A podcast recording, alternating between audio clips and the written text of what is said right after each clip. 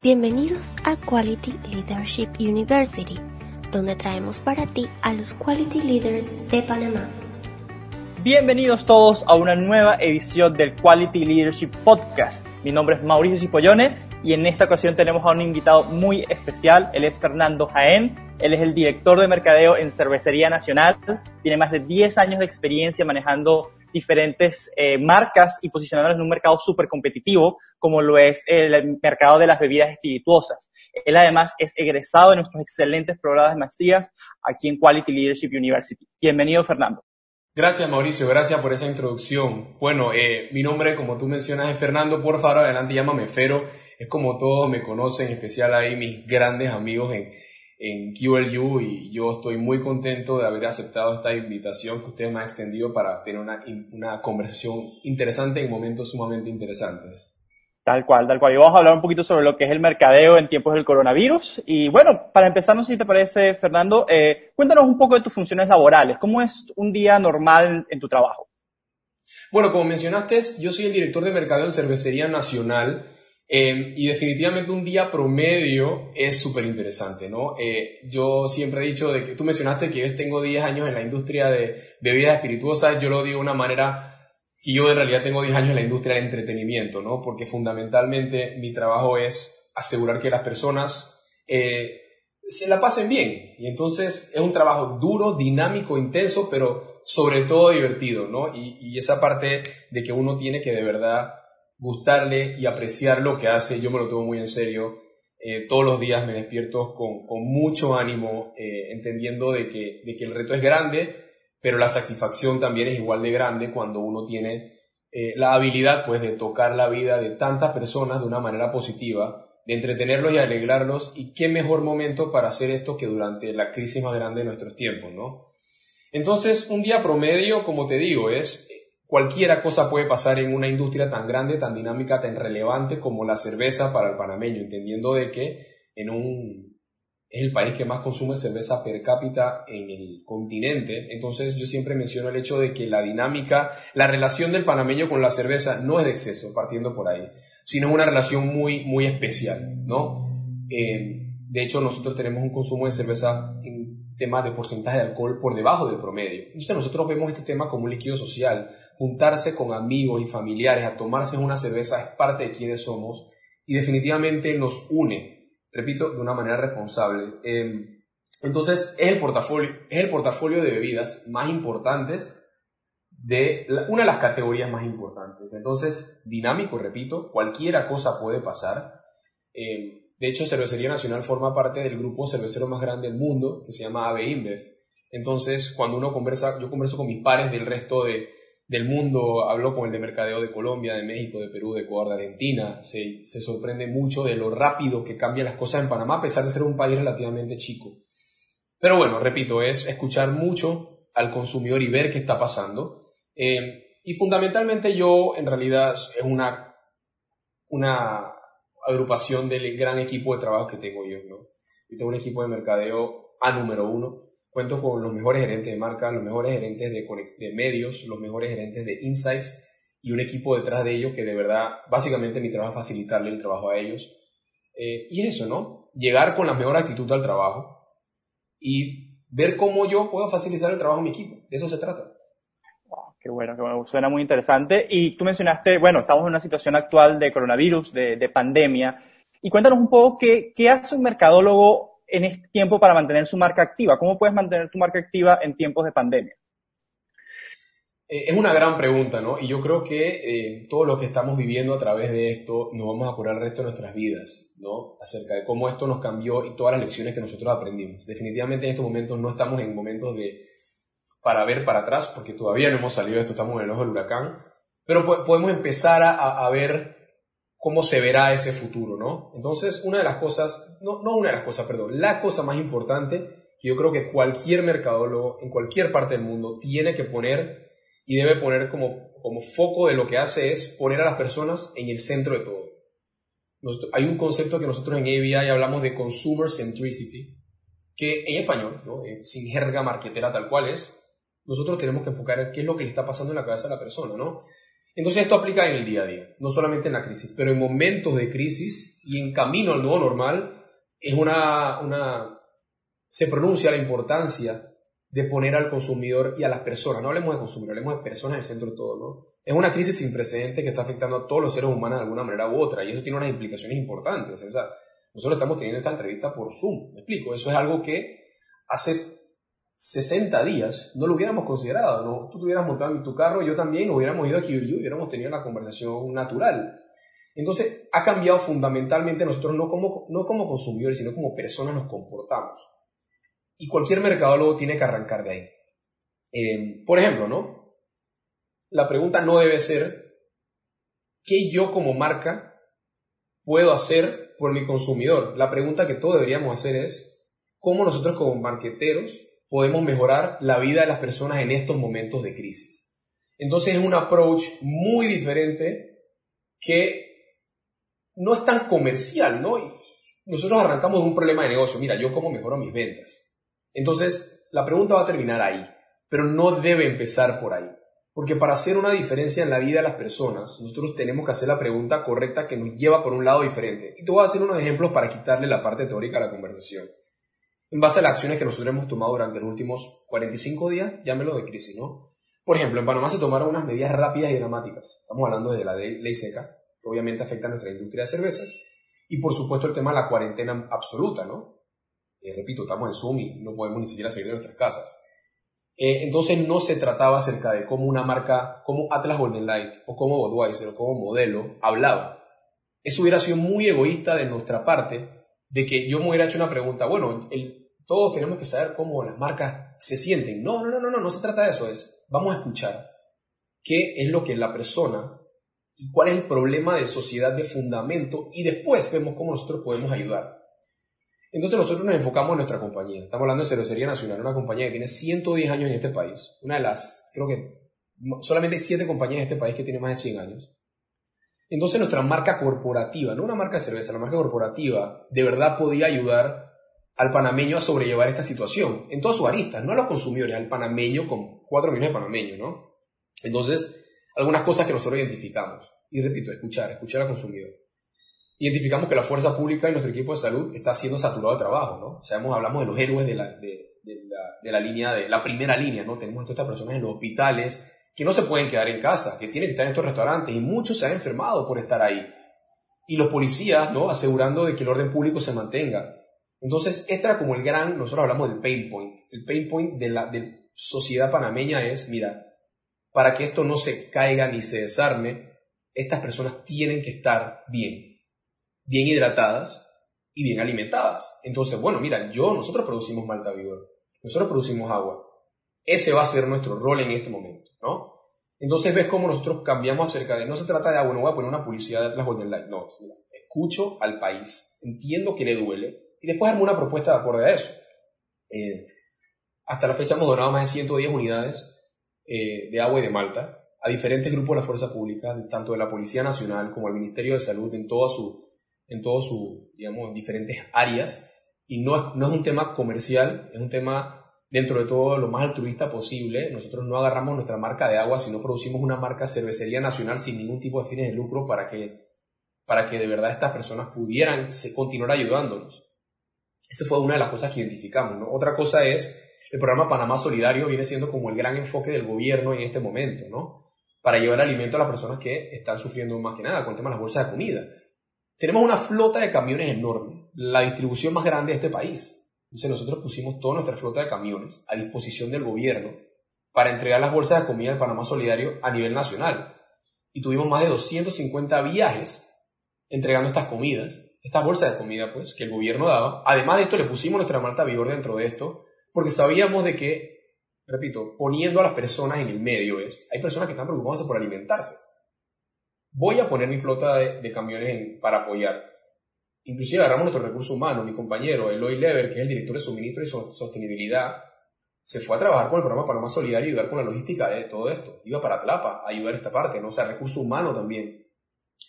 Em, y otra cosita también que nosotros identificamos importante es nuestros clientes. ¿no? Nosotros tenemos más de 14.000 clientes a nivel nacional. Cuando me refiero a clientes me refiero a supermercados, tenderos, restaurantes, todo lo demás. por toda esta crisis estaban siendo afectados. Más de 1.500 mini super y abarroterías habían cerrado, ¿no? Porque, digo, tenemos una cuarentena, la gente estaba cerrando su negocio porque no podía vender. Mira, durante una semana desarrollamos la plataforma, se llama tiendacerca.pa, que es una plataforma que funciona como un directorio de los chinitos, como llamamos en Panamá, los paisanos. Y tú te metes en la página y tú puedes ver con tu geolocalización cuáles son los mini supers más cercanos a tu casa y con el número de teléfono, para que los contactes y les digas, mira, y no, esto no es cerveza, repito, estamos en la seca. yo quiero una libra de queso, yo quiero una bolsa de arroz, quiero dos botellas de lo que sea. para generar comercio a nuestros clientes, porque en este momento nosotros queremos que nuestros clientes no cierren, porque eventualmente esto va a pasar y el nuevo normal continuará. Pero entonces lo que el, el país necesita es que la economía continúe. Y ese fue nuestro granito de arena. Te acabo de resumir tres cosas que son el eje de lo que nosotros hemos hecho, pero por ahí va, ¿no?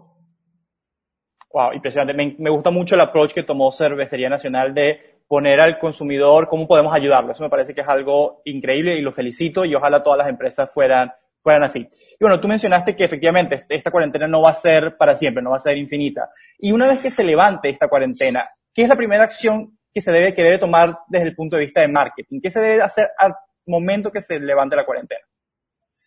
Yo te diría que eh, lo más importante el mensaje que yo envío de escuchar al consumidor suena muy fácil, pero en la realidad es difícil, porque eh, necesitas mucho dato y te necesitas también querer tener esa empatía para poner los intereses de la persona por, por encima de, de los comerciales, o lo que uno pensaría que son los comerciales.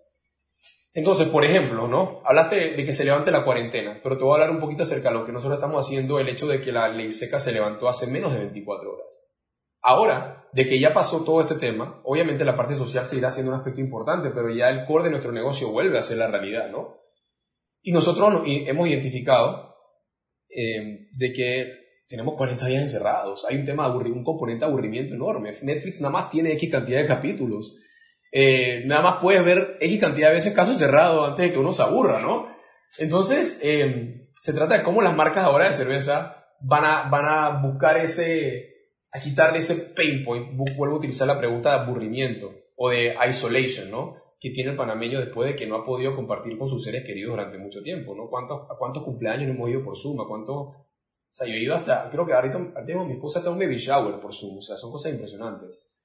Nosotros vamos a lanzar una, una, una serie de conciertos, que esto es uno de los beneficios de ser una compañía grande. Hablamos con todos los países de Latinoamérica y una plataforma que se llama Latinos Unidos vamos a tener todos los fines de semana del mes de mayo y algunas del mes de junio lives con artistas de la talla de Osuna, Maluma, Daddy Yankee eh, y Balvin, ¿no? Y lives producidos, ¿no? Que de verdad buscan entretener al consumidor porque hemos tenido aprendizajes de varios países y esto en colaboración con todas las marcas de cerveza, ¿no? El mensaje, mira, todos los países latinos tienen sus cervezas líderes. Estamos trabajando con Águila en Colombia, con Presidente en Dominicana, con Varena en el resto de Centroamérica y, Victoria en México, marca, marca esa grande y una plataforma que, bueno, la van a ver muy pronto, probablemente cuando salga este podcast ya, podcast ya estaremos comunicándola, pero el negocio va a retomar y ese nuevo normal volverá poco a poco. Entonces, el, la parte importante que nosotros como mercadólogos tenemos es monitorear la situación que cambia todos los días. Si al principio del podcast mencioné que la dinámica es ágil, en este momento todos los días es, ok, ¿Qué ha cambiado versus lo ha cambiado con el consumidor versus lo que pasaba el día de ayer? Y entonces el mundo se va a acordar de las marcas y las compañías de qué posición y qué acciones tomaron en tiempos de crisis. Digamos que hasta, hasta ahí empiezo como a responder un poco tu pregunta acerca de cuál va a ser el nuevo normal.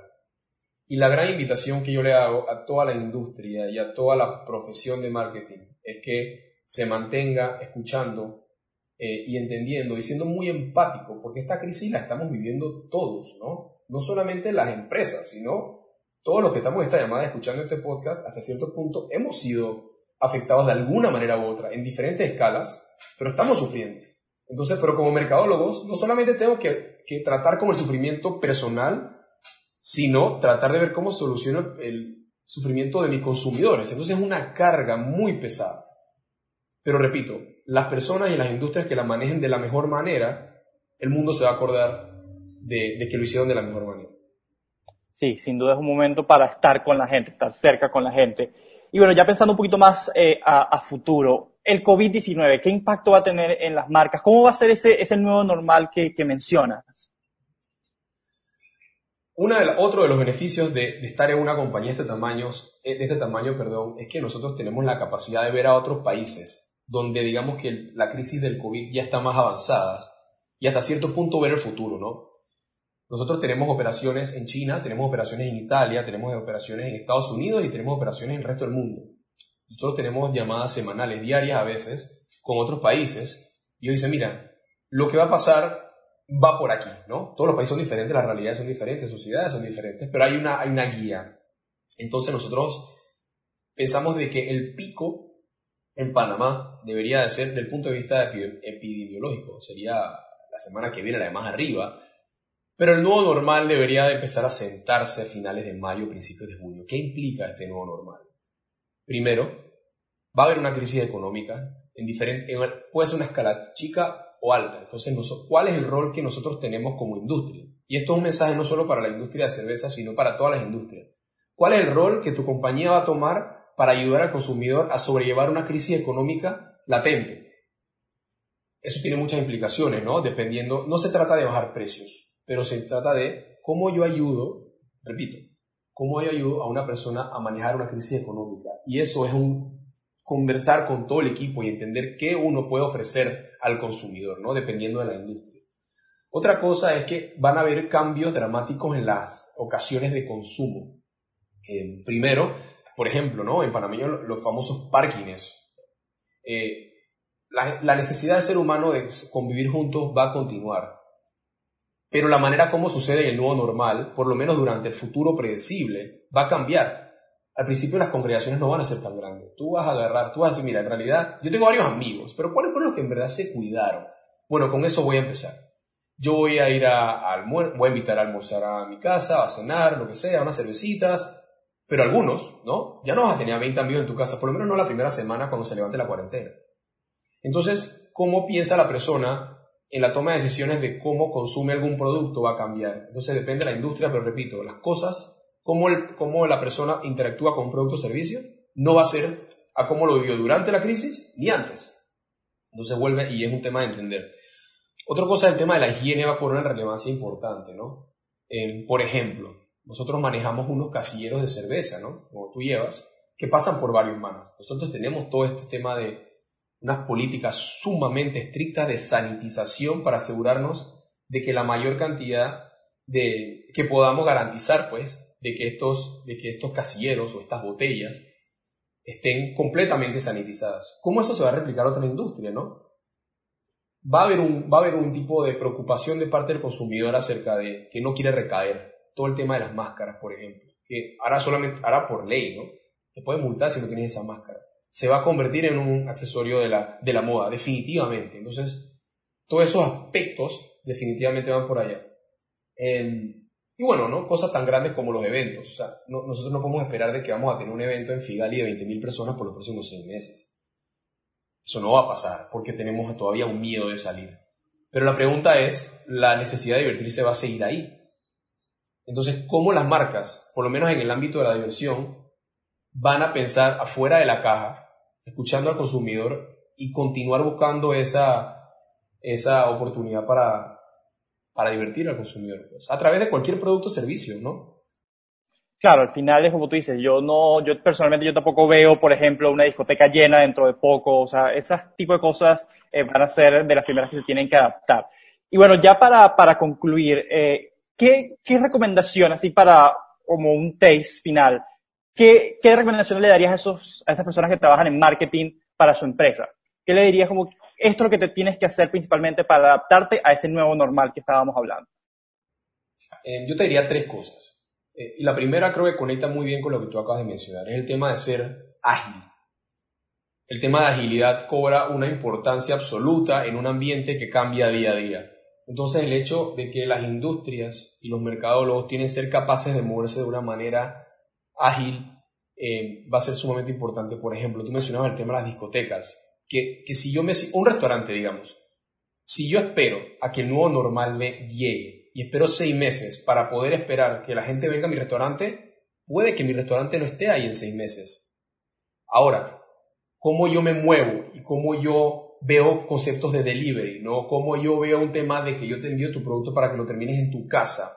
Se trata de ver cómo rápidamente yo me muevo para, que mi, para poder entregar lo mismo que mi consumidor quiere, pero de una manera fundamentalmente diferente. La capacidad de una persona de escuchar al consumidor, tomar una decisión, ir afinando en la marcha y equivocarse rápido y barato, pero volver con otra propuesta, es lo que va a determinar si una compañía está aquí o no posterior a la crisis. y, no importa el tamaño de la compañía, porque el COVID, así, o sea, la economía así como el COVID no discrimina. Si tú eres una compañía chica, de una, un empresario de dos personas, o tú eres una compañía de 500 personas, tú igual tienes que moverte igual de ágil. Entonces, eso es una, digamos que es un llamado a las compañías grandes de este país, pero también es un mensaje de que las compañías chicas en este país y empresarios tienen una oportunidad como nunca en la vida de capturar oportunidades de una manera eh, rápida, ¿no? Resumiendo, el tema de agilidad. Segundo, yo creo que el tema de resiliencia, ¿no? Como mencionaba el tema de que esto nos está afectando a todos. Eh, y los cambios que, se, que esto realiza son dramáticos. Por ejemplo, yo he puesto a mi equipo a trabajar en cosas que no le competían, ¿no? uno pensaba, no, mire, tú una persona que maneja una marca. No, esto es all hands on deck. Como yo, o sea, casi, casi que si yo tuviera una licencia para manejar camión, en este momento en cervecería lo estuviera haciendo. Se trata de que en modo crisis y post-crisis, la resiliencia y digamos que la capacidad de adaptarse al cambio y de generarlo va a ser un, un soft skill que va a ser un requisito aquí en adelante. Era importante en un pre-COVID, en un post-COVID, es algo que que debería estar eh, engranado dentro de cualquier currículum definitivamente y, negocio futuro. Y el tercero, conectado con el punto que mencionaba al principio, el tema de la empatía, ¿no? Nosotros tenemos que ser capaces de entender no solamente de que nuestros consumidores, sino de que nuestros compañeros de trabajo están pasando por momentos muy difíciles. Y tenemos que tener ese tacto, ¿no? Es fácil que uno se llegue a frustrar por muchas cosas que estén pasando, pero al fin y al cabo somos seres humanos y ser capaces de identificar y ese self-awareness de que uno está pasando por algo y que alguien más está pasando por algo es lo que va a determinar de que nosotros podamos tomar las mejores decisiones tanto en nuestro negocio como personales. Eh, y repito, son tres cosas. Yo, yo, yo creo que las cosas que son importantes post-COVID no son fundamentalmente diferentes a las cosas que eran importantes pre-COVID. Sí cambian el orden de las cosas y definitivamente Cambia el hecho de que antes eran opcionales. O bueno, si tú tenías resiliencia antes, tu negocio podía ser exitoso sobre el otro. Pero ahora es, mira, si tú no eres resiliente, tú no vas a tener negocio. Entonces lo que hace es de que las cosas que eran importantes antes ahora son simplemente fundamentales y no son nice to have, sino son must Agilidad, resiliencia y empatía. Wow, Me, me encantan esos tres pensamientos y sin duda, es como tú dices, ya no es un nice to have, es un must have, ya se va a volver una necesidad. Eh, bueno, Fernando, creo que eh, este es nuestro tiempo. Muchas gracias por acompañarnos, por tu tiempo, por tu conversación. Eh, es un honor tenernos aquí y siéntete bienvenido aquí en Quality Leadership University. Mauricio, muchísimas gracias. Nuevamente a, a todos los que están escuchando les pido que sean resilientes durante esta crisis y sean líderes, ¿no?